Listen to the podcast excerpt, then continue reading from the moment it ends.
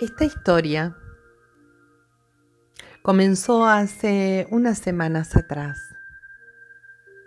cuando una amiga me dijo que tenía un regalo para darme, pero que tenía que procesarlo. Cuatro días después, hablamos por teléfono y me dijo, ahora sí, te envío tu regalo. Son cuatro audios de mi entrañable amigo Marcelo, que se llama como vos. Y hace 30 años él grababa cuentos que le gustaba leer con aprendizajes en sus cassettes. Quien tiene más de 40 sabe de lo que le estoy hablando. Hasta podía escuchar el ruidito de su pasacassette. Me tomó algunos días escucharlo. Los iba escuchando intermitentemente hasta que en una de mis caminatas dije, hoy voy a escuchar todos sus relatos. Los escuché, los cuatro audios juntos. Y decía, ¿qué puedo hacer yo con este material? Así que Llamé nuevamente a mi amiga y le dije, ¿qué quieres que cuente de él? Me dijo, Marcelo falleció hace cuatro años atrás. Con su esposa y mi marido nos conocimos el primer día de universidad. Los cuatro estudiamos ingeniería industrial. Él era una excelente persona. Él nunca ejerció casi como ingeniero.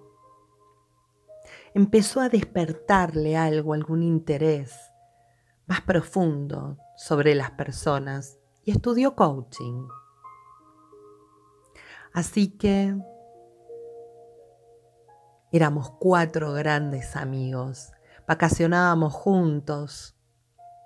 ¿Qué contarte? me dijo Marcela. Era extraordinario. Pero me dio el contacto de su esposa y me dijo, habla con ella, ella te va a poder contar más de él.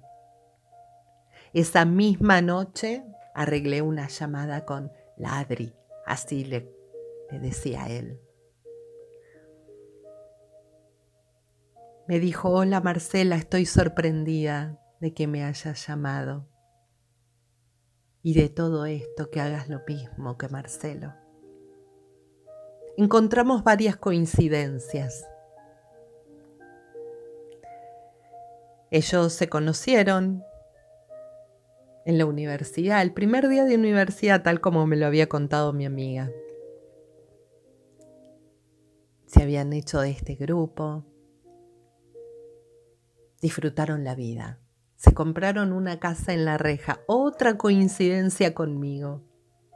Mis abuelos, para hacer un paréntesis en la historia, tenían una casa en la reja, lo cual yo amaba y aprendí a amar la naturaleza ahí. Entonces, con tantas coincidencias, con más atención, escuché su relato. Hablarme de ella, de contarme que ella hoy vive en su viudez en paz.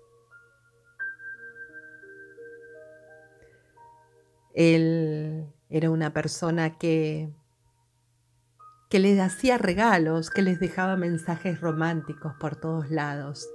¿Y saben qué? Hoy, hoy también.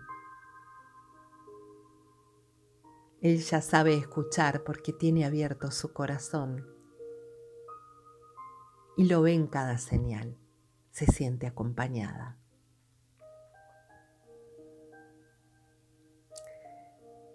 Él era una persona muy detallista. Hasta le grabó un cassette a su querida suegra los cuentos para Monse cuando ella estaba con depresión. Lograron casarse pocos días antes que Marcelo dejara este mundo. Todo para cuidarla, para que ella esté protegida, cumpliendo su promesa de que siempre la iba a cuidar.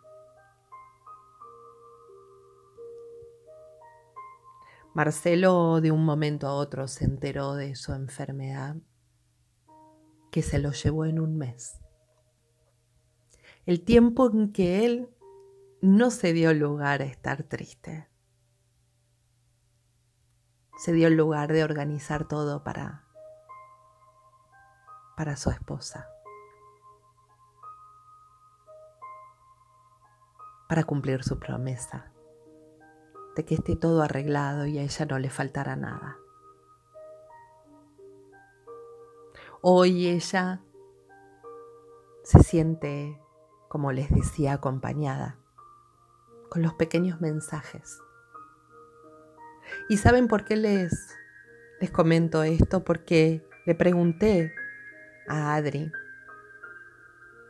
qué le gustaría que yo contara en este episodio y me dijo que el amor trasciende la vida.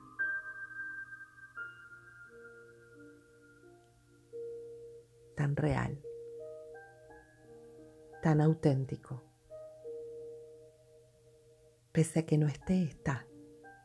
Y tal es así que termino esta historia comentándoles de que hoy es el cumpleaños de Marcelo. ¿Y saben qué? Pese que Adriana sabía que este episodio saldría,